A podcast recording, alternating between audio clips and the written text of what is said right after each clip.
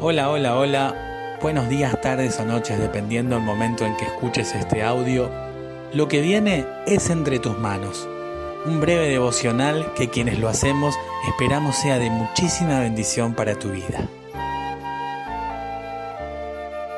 Mi nombre es Emanuel Gro y te invito a que te unas conmigo en la siguiente oración. Padre, agradezco una vez más la posibilidad de compartir tu palabra. Que ella nos guíe, nos ilumine, nos guarde, nos enseñe día a día el camino que debemos transitar. En el nombre de Jesús. Amén. Alabemos con nuestras voces a nuestro Dios. Él merece toda nuestra alabanza.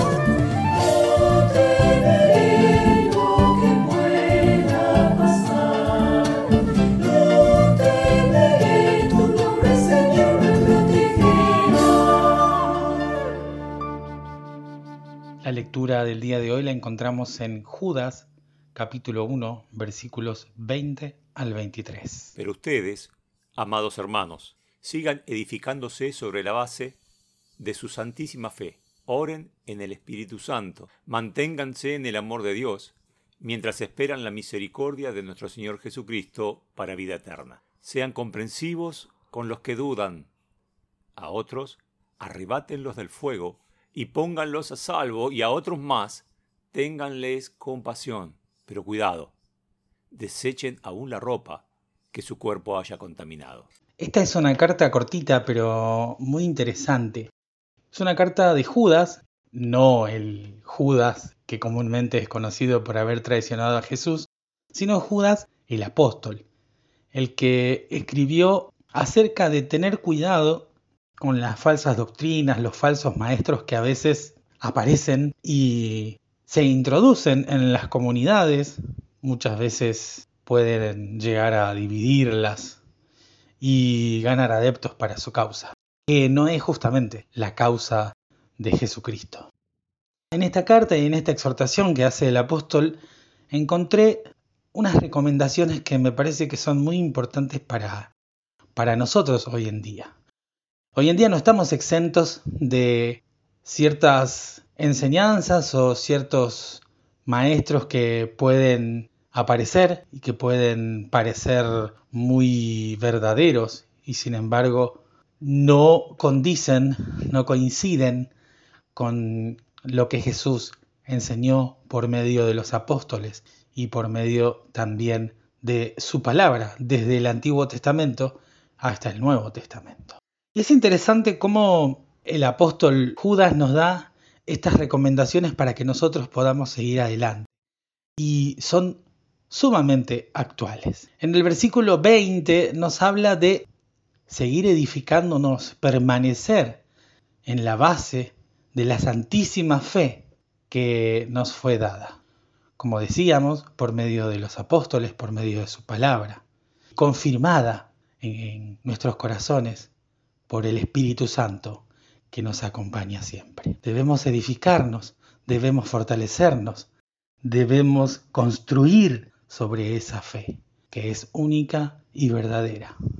Esa fe es Cristo mismo, es la roca de nuestra salvación, es el que nos trajo hasta aquí, es el que dio su vida por nosotros, es el que nos guarda, es el que nos guía y el que nos advierte a través de estas palabras que podrían venir falsos maestros a querer engañarnos. Sin embargo, nosotros debemos mantenernos firmes en aquello que nos fue predicado, que nos fue enseñado a través de los distintos libros de la Biblia, con la confirmación, claro está, siempre del Espíritu Santo. La segunda recomendación es orar en el Espíritu Santo, no solamente permanecer en la fe, permanecer en la palabra, utilizando la Biblia y aprendiendo día a día su contenido y qué es lo que el Señor quiere decirnos, sino también orando. Orar en el Espíritu Santo no es solamente una lista de pedidos, aunque pedir está perfecto. Es algo que se debe hacer y es parte de la oración. Pero cuando oramos en el Espíritu Santo, estamos hablando de una oración que tiene que ver con una conexión con el Creador. A través de la gratitud, la alabanza, podemos entrar en una conexión intensa con nuestro Creador. Siempre cuando empezamos a orar, es bueno mostrar nuestra gratitud. Así como el Señor nos enseña a orar diciendo, Padre nuestro, santificado sea tu nombre, dándole alabanza, dándole gloria. Y después, todo lo demás que tengamos que decir y o pedir en nuestras oraciones. La tercera recomendación es permanecer en el amor de Dios.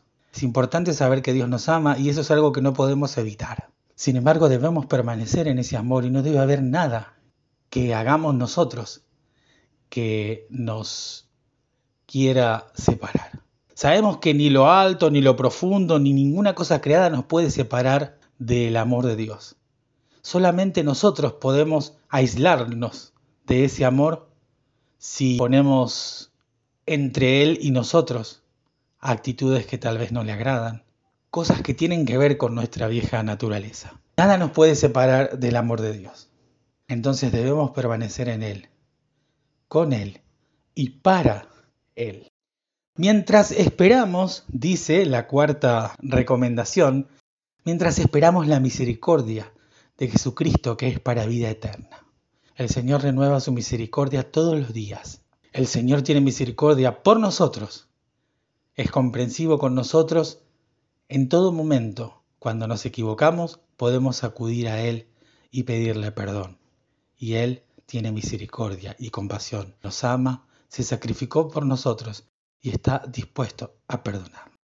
Así también tiene misericordia por aquellos que no lo conocen.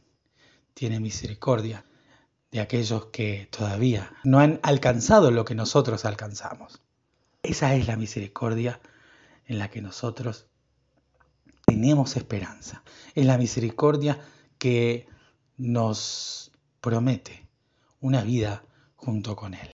Y en esto de vivir en comunidad de poder entender a los demás. La quinta recomendación tiene que ver con ser comprensivos con los que dudan. A raíz de estas doctrinas o de estos maestros o de estas ideologías que pueden ser introducidas en nuestras comunidades o en el mundo, mucha gente con corazones sinceros pueden tener dudas. Hoy en día es muy común poner en duda la palabra de Dios. Sin embargo, nosotros debemos ser comprensivos. Hay mucha gente sincera, con un corazón humilde, que duda y pregunta. Y nosotros debemos tener una actitud compasiva para con ellos. Y cuando no tenemos una respuesta, lo mejor es decir, vamos a orar. El Señor nos va a dar la respuesta porque esto yo no lo sé. Y el Señor siempre da una respuesta. Porque si hay alguien que quiere que lo conozcas, es Él. La otra recomendación es arrebatando del fuego a algunos. Siempre tenemos que estar atentos de las personas que puedan estar en problemas, en errores, y tratar de arrebatarlos, tratar de sacarlos de esos líos o de esas confusiones o de ese mismo fuego. Para eso estamos nosotros, para eso somos discípulos y nuestra tarea es ir y hacer discípulos a otros, ayudándolos a salir de cualquier error, de cualquier fuego en el que están metidos. Y la otra, la última recomendación, debemos tener compasión por con los que tal vez no estemos de acuerdo. Esto es muy importante porque el apóstol habla diciendo, bueno, tengan compasión de estos, pero desechen aún la ropa que pudiera ser contaminada por sus cuerpos. Esto significa ni más ni menos que nosotros podemos tener compasión de las personas que, con las que tal vez no estamos de acuerdo por su forma de proceder o por sus actitudes. Nosotros podemos ser compasivos, pero siempre marcando la diferencia y haciéndosle ver que no estamos de acuerdo con su forma de actuar o de pensar, y haciéndole ver también que no tiene que ver con lo que Jesucristo quiere y con la voluntad de Dios. Sin embargo, también con ellos debemos tener una actitud compasiva, una actitud de amor, de cariño, de comprensión, de compasión, cuidándolos, hablándoles siempre con la palabra de Dios. Y aquel que es poderoso para cuidar de que no caigamos y presentarnos sin mancha delante de su gloria con gran alegría, al único Dios, Salvador nuestro por medio de Jesucristo, sean dadas la gloria y majestad, dominio y poder desde antes de los siglos y por siempre. Amén. Gracias por escuchar Entre tus manos, un devocional presentado por la Iglesia Evangélica Metodista de Prunal. Podés conocernos en iglesiavernal.org. Te esperamos.